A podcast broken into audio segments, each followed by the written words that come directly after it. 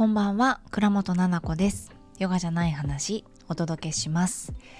この番組はたくさんある役割の中のじゃない自分が暮らしの中で見つけた新しい気づきをゆるーくお話ししていく番組です。生きやすくなるヒントや新しい自分に優しく出会うきっかけになれば嬉しいです。こんばんは。土曜日の夜になりました。あれおかしいな。金曜日のね夜に配信だったんですが遅れてしまいました。こんなに夜遅くにですねちょっとしっぽり。ただの言い訳ですけれどもしっぽり話していこうかなと思っております。私はですね先ほどあー違うのよ。昨日お兄ちゃんのお誕生日だったんですね。おめでとうございます。ありがとうございます。11歳の誕生日で3月の3日生まれなんですよ、お兄ちゃん。可愛らしいですよね。なんかお兄ちゃんのことを知ってる人は、あ3月3日生まれだよねって言ったりとか、あの、します。なんていうのかな。優しいよねとか、なんかそういうイメージなのかな。男男っていう感じじゃなくって優しさがどう頑張っても残っちゃうような子でなのでねそういうふうに言われることが多いです。でお兄ちゃんといろんな話をしていて家族で幼稚園に入ったのも3歳1ヶ月とかじゃないですか。そうですよね。早生まれの子って3月生まれの子ってほとんど3歳で入ったりするじゃないですか。だから入った時は全部の言葉をこう何て言うのかな喋れない。うん。言いたいことのどうだろうな6割ぐらいなのかなで言ってるんだけど先生もだんだん慣れてくると何を言ってるんだかわかるけれどもうん難しかったですね。ちっちゃいからこそいろいろな悩みがあったしでもその時ってすっごくすごく悩んだんだけれども、うん、その年少さんの時に感じてた悩みっていうのは年中さんではなくなっていて年中さんですごい抱えていた悩みが、私の悩みですよ。子供は悩んでないの何も。ね、が、年長さんになったら治ってて、うん、全く気にしてなかったり、1年単位じゃなくて、実は1、2ヶ月単位でも変わってくるじゃないですか。あ、先月こんなことで悩んでたけどな、みたいな。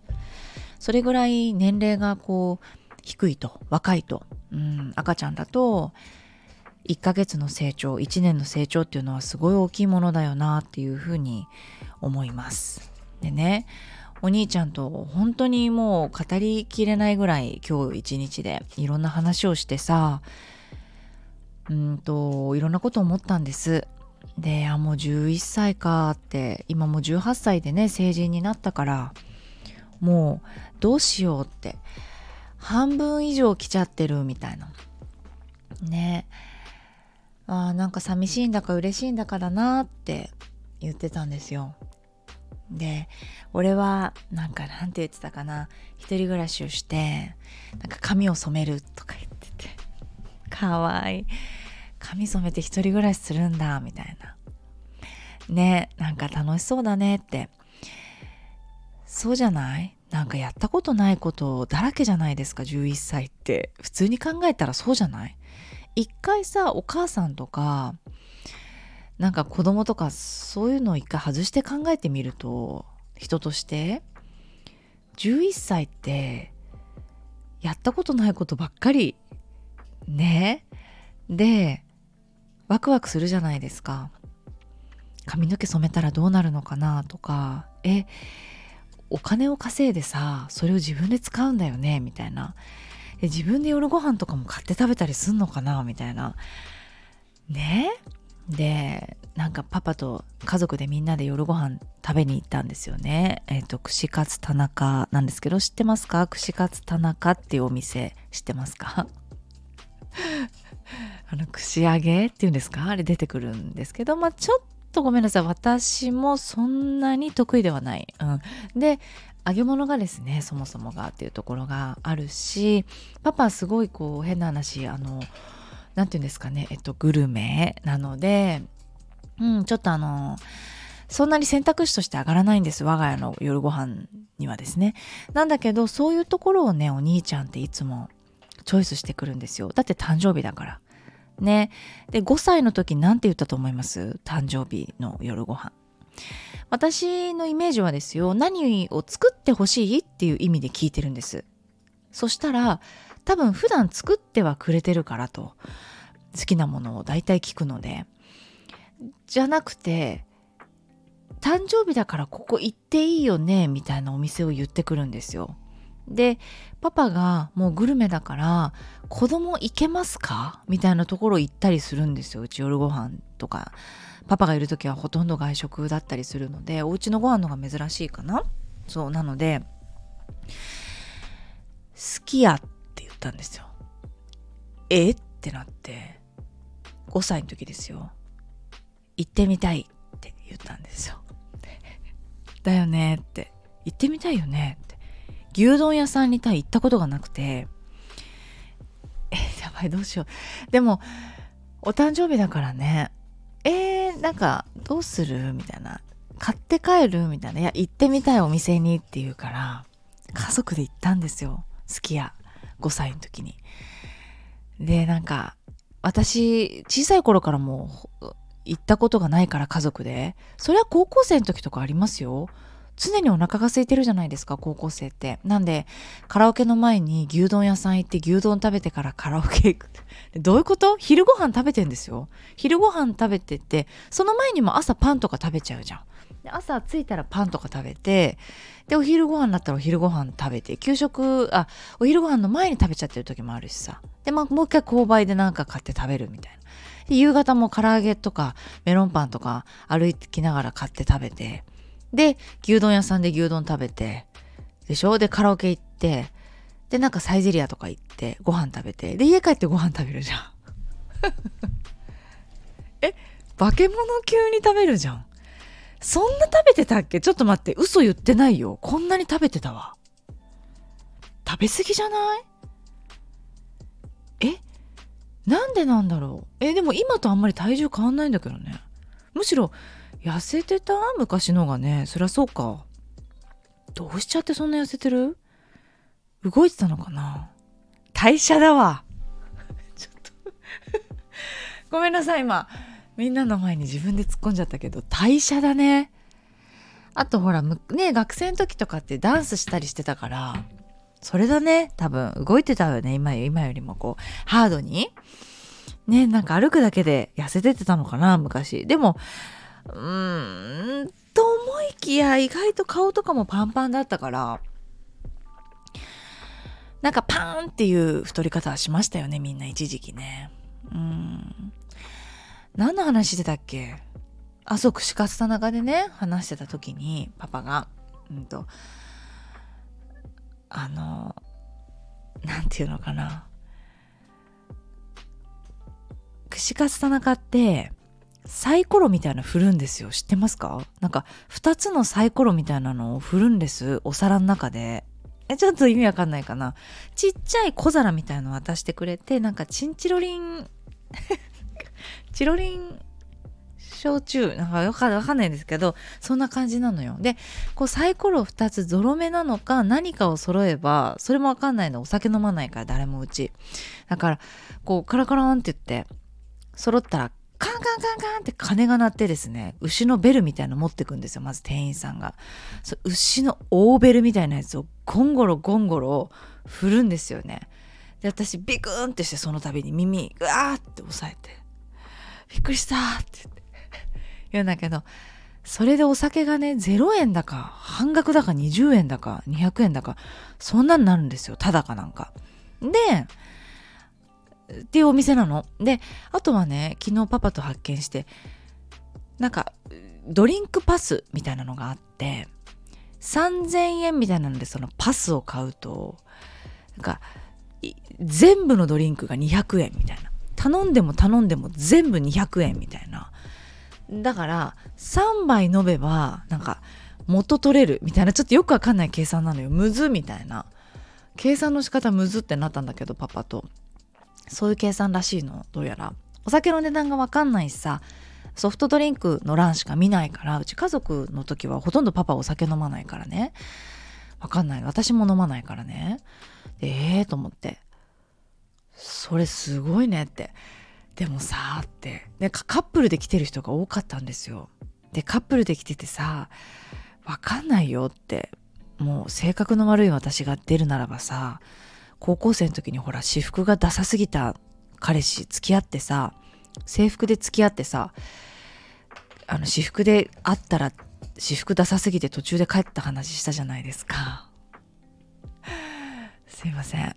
ごめんね。本当に。そんなことで判断して。うんでもタイプじゃないっていうのあるから。でねそれをその頃の私からしたらですよってパパに。缶から缶のお酒をいっぱい飲んでねでパスを使ってね俺パス持ってるからさってここの安いから行こうよって言われたらさちょっとなんかあえあって思うかもしれないって言ったんですよ正直に。これどう思いますか？この話をする前にですよ。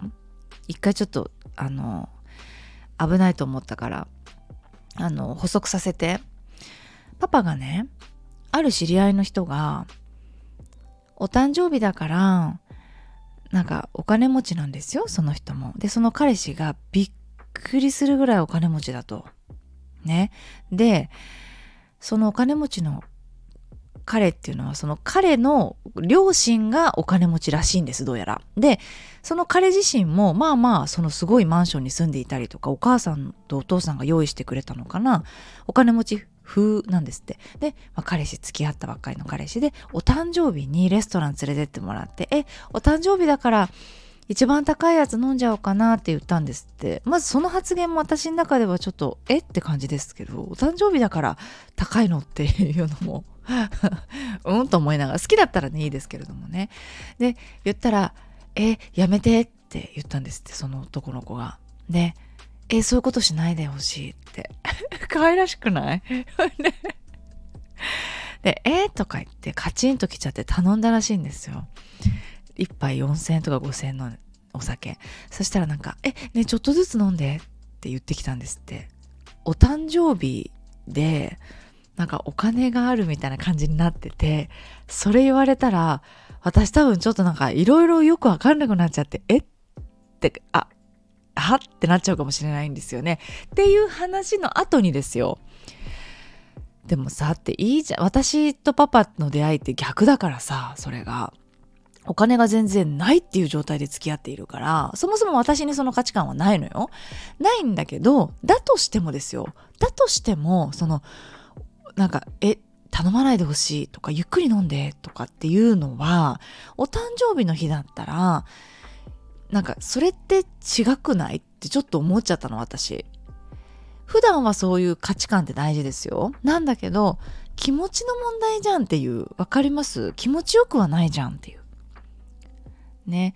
だとしたら、俺安いからさ、お酒安いの持ってるから、ここだったら、なんかいけるからとか言って、その、チンチロリン焼酎みたいないっぱい飲んでたとしたら、えー、なんか、ちょっと苦しいなって思っちゃう気がするんです。私のビリーフだと、私の価値観だと。っていう話をしたのよ、パパに。そしたら、な、こういうことがあんだよって言ったんですよ、お兄ちゃんに。これで私お兄ちゃん誕生日の話に戻ってきます。そしたら、そうなんだって。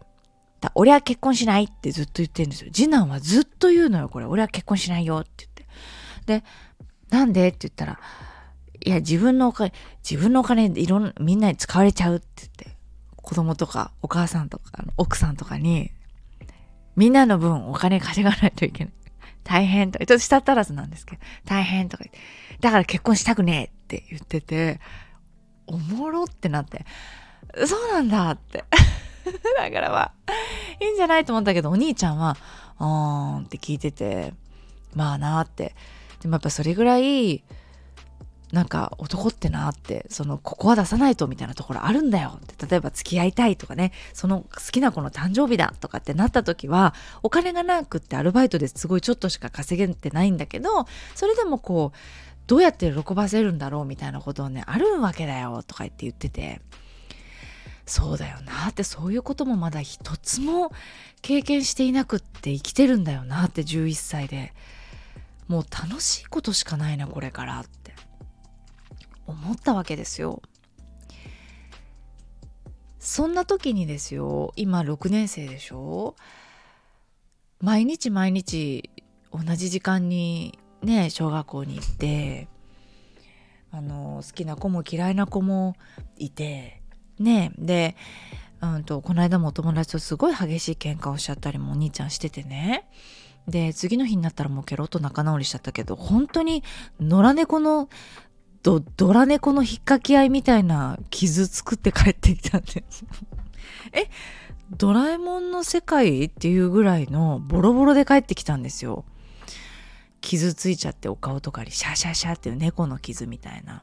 でもお互いにやり合っちゃったんだって。髪の毛引っ張ったりわーってなっちゃって。その要はねそこはちょっと割愛するけれどもニャンニャンニャンってお互いになっちゃって。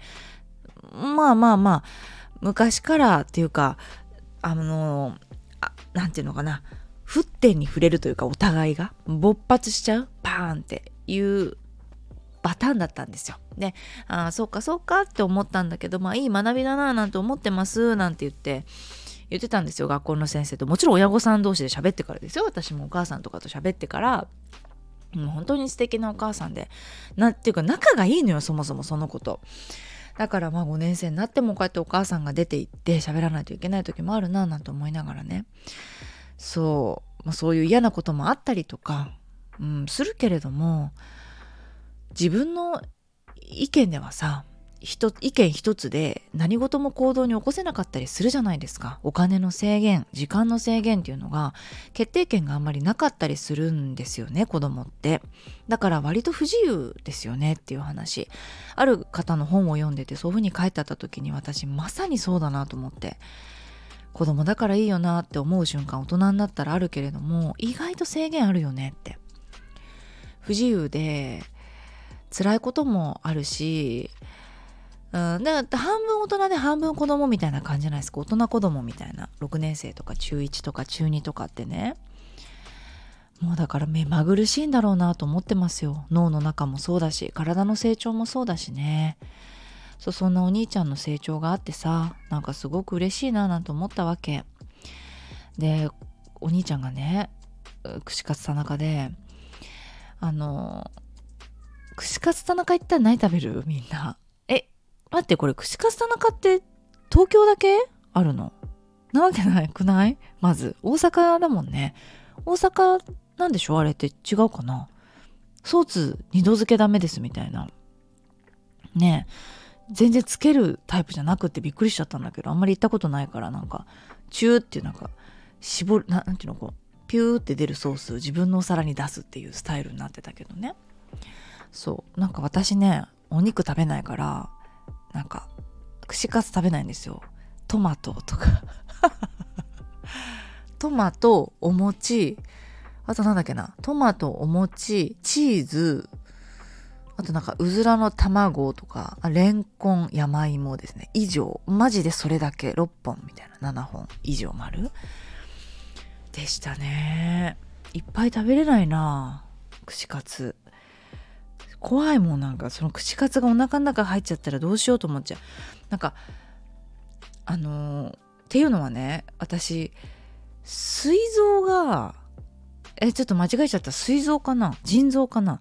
胆石ができる場所？腎臓？膵臓？胆汁を出すんですよね。油を食べた時って人間。でそれが私あんまり出ないの。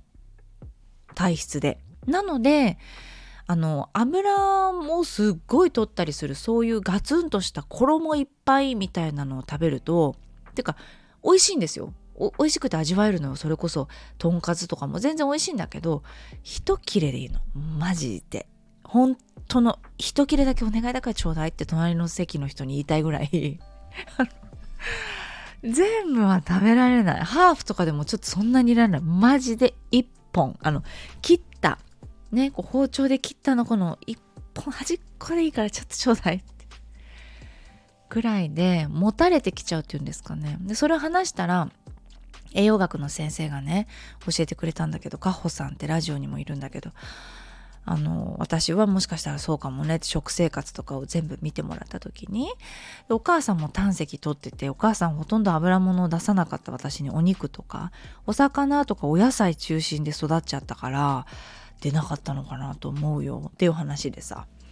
苦手なの。そう。でね私そんなもの食べてんだけどその串カツ田中でお兄ちゃんが「この間何々と」って友達ねダイソーでなんかノート買いに行ったじゃんってその時にとか言ってそいつが普段あんまりそういうこと喋らないのに「お前親ガチャっていう言葉聞いたことあるか?」って言ってきたんですって。で何それ？ってお兄ちゃんは聞いたことなかったんだって。いや、だからガチャガチャってわかるだろって。で俺らって親選べねえじゃんって。だから、なんか親のガチャガチャが当たりか外れかみたいな話だよって。俺、そういうこと言うのってどうかと思うんだよねってその子が言ったんですって。そういう意見だったの、その子は。そういう言葉を聞いてると嫌だよなって。女子がなんか親ガチャ外れたとか言って言ってたらしくて、女の子が。俺、それ聞くのすごく嫌だったって。ってその子が言っててなんか産んでくれたんだから親は。親がいなかったらそもそもが自分が命がなかったんだから当たりとか外れじゃないよなっていう話をその子はしてた。でお兄ちゃんはまだそこで親ガチャっていう言葉をなんか意味を知ったぐらいの段階だったからはあっつって確かになーだけ返してたんだって。で今考えたらお兄ちゃんもまあそう思うと。ねなんかいいも悪いも親にないんじゃないかって思うって言ってたんです。で、そこで、まあパパは黙ってたけど私は、うん、どうかな、それはって。それはいいんじゃない？その意見で。うん、あなたとその子がそういう意見なんだよね。確かにね。って言った後に、もしかしたらねって、こういう視点って大事なのよ、もしかしたらねっていう視点よって親ガチャが失敗した場合ってどうだと思う？外れの親ってどういうことだと思う？って。だって選べないでしょ？親ってって言ったらうんって。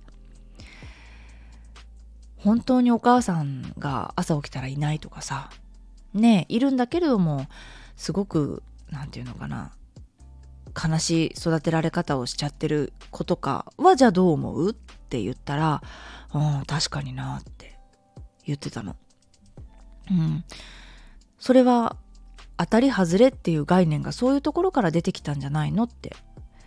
だからいろいろ賛否両論あって実はお兄ちゃんは知らなかっただろうけど世の中的にもすごく言われてた言葉なんだよって。それを言葉をいい悪い好き嫌いっていうのは自分の中であのの意見だけでいいんだよって周りはこう言うけどあの俺はっていう意見は持ってていいんだよと。うん、でもママはうんと外れちゃったなって思いたいなって思う子もいると思うって。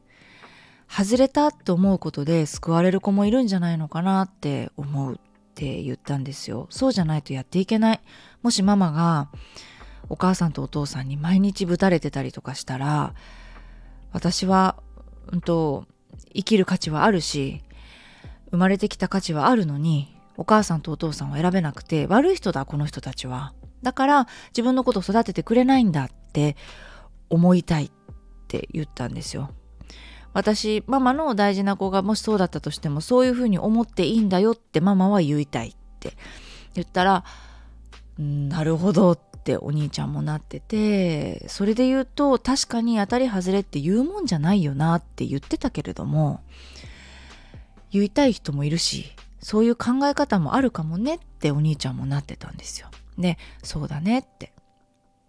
いう話になったの。誕生日に何の深い話ってなったの。しかも串カツ田中でね。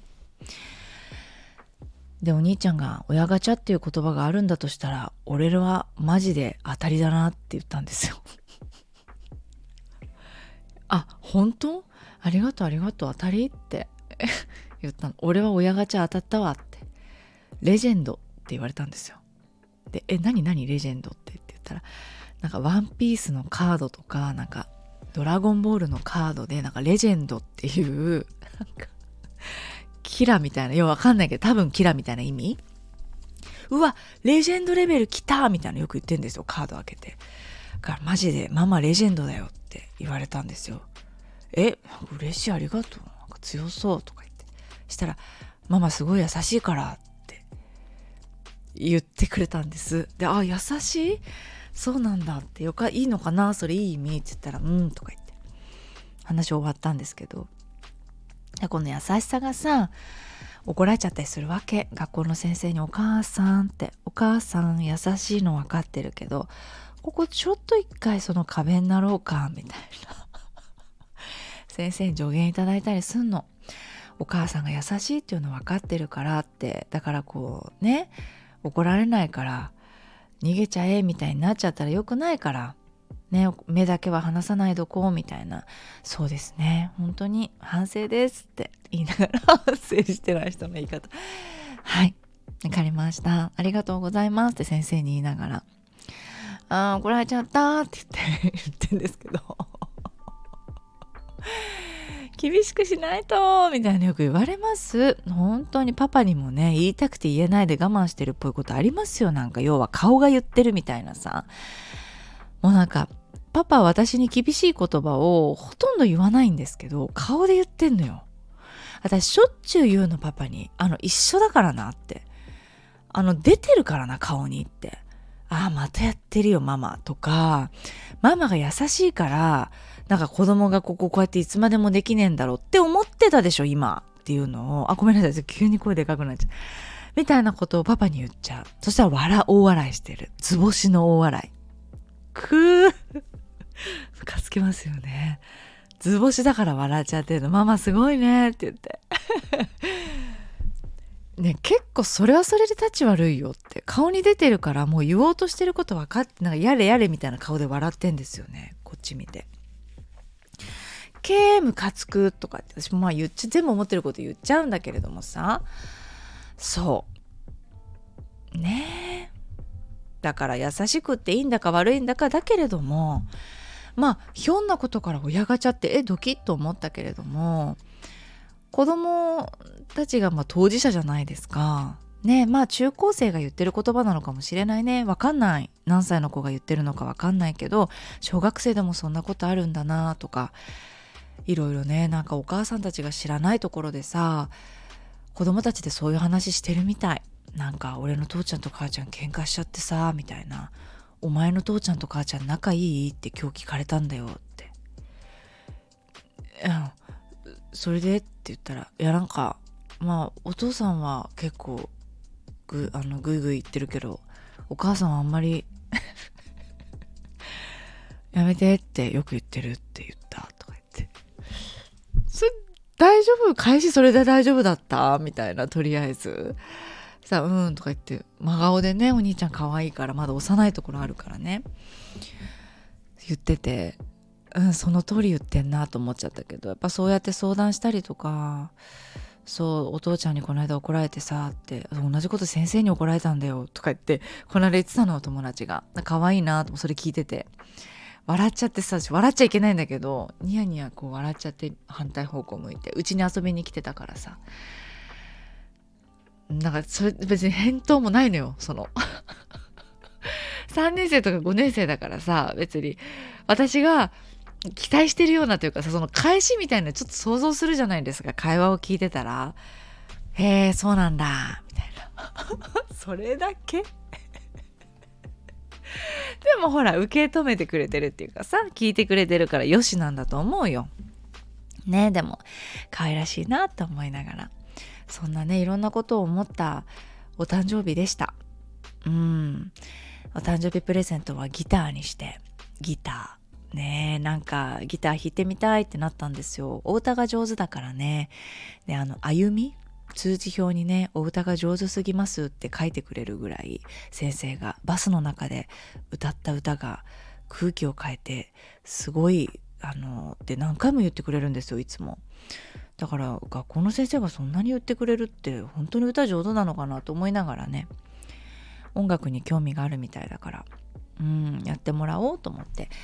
かっこいいギターを一緒にね選びに行って。またまたそれが次男が習い事中だったのでパパと私と3人でねなんかあの買いに行ったっていうところもよかったかなって。でアイス食べたいとか言ったら夕方ご飯前なのにアイス食べちゃったりして一人っ子を味わってねなんかやってました。すごいもうお兄ちゃんのことも私大好きで5年生なんだけどお兄ちゃんも本当に寝る前とかもこう「ママなんかおやすみ」とか言ってさっきもなんかハグしてきてえなんか結構これなかなか多分ないんじゃないかなって思います。そんな風にえっとお母さんに対してできるのっていうのはね。なんかその子が持ってる特性だと思うし私がどうのこうのっていうところよりもその子が持ってる特性っていうところが多いので私はそれにただただ癒されてるっていう感覚なんですよ。だからお兄ちゃんがお兄ちゃんとしてプンと生まれてくれてお腹の中に来てくれてで育ってくれて順調に生まれてでこうして健康でね11年も子供としてそばにいてくれてね嬉しいなって思います。なんか本当にありがとないっていう気持ちでいっぱいです、うん、なんかここまでよく私育ててきたなみたいなあんまりなくって。ああもう気づいたらこんなに大きくなっちゃってずっとそばにいたなみたいな感じなんですよね。でもずっとこの感覚がもっときっと複雑になってくるでしょう問題は。でもいろんなねで起こる問題はですね。でも大人になるにつれでもでもこの私のふわふわっとした子供に対しての感覚っていうんですかね。うん、あの育てられてんのか育ててんのか分かんないみたいな感覚のままふわふわっとただただあの楽しくあの心明るく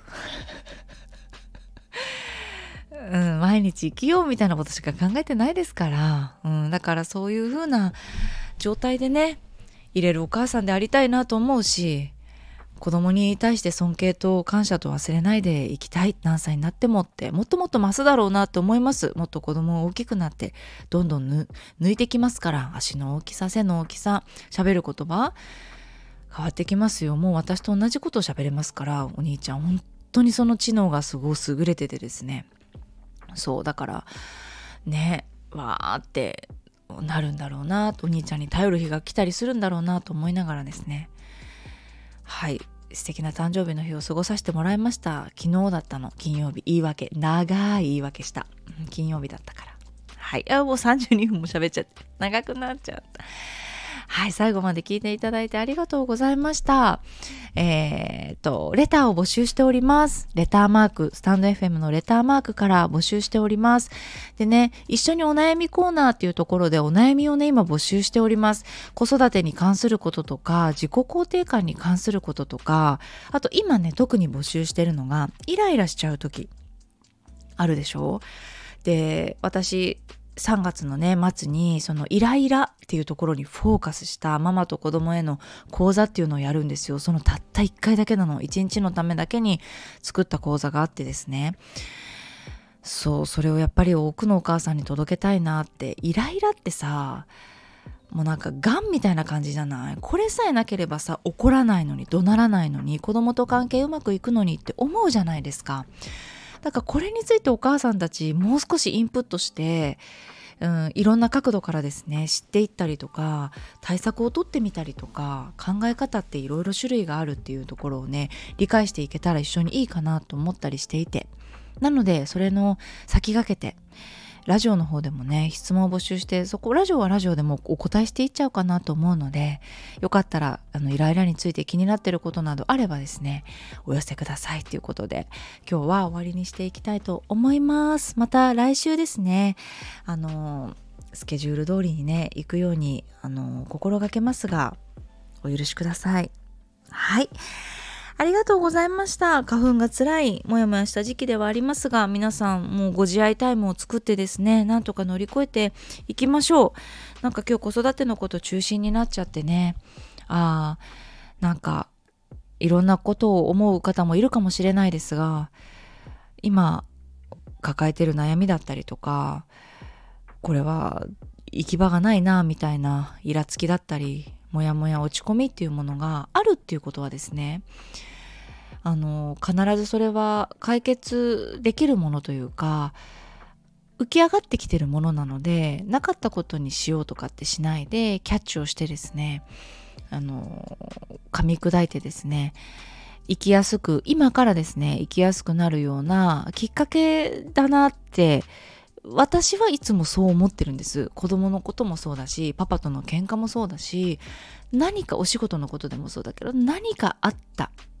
らあのネガティブに捉えないたった一つの思考というかあってよかったなって思うんです。全てのネガティブなことが。ああよかったなってって。ただそれだけで今あったってことは気づけてこれは私今プンってキャッチするよってちゃんとキャッチボールのものを持っててバンってキャッチしたからこれをどうするかって今でよかったなって。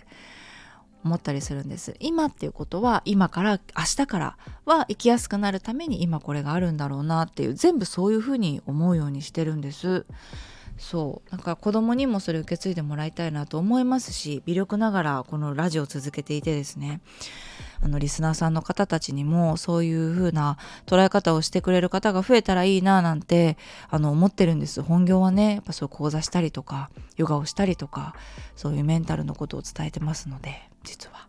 はい。ということでまた来週ですね。お会いしましょう。長くなりました。聞いていただいてありがとうございます。おやすみなさい。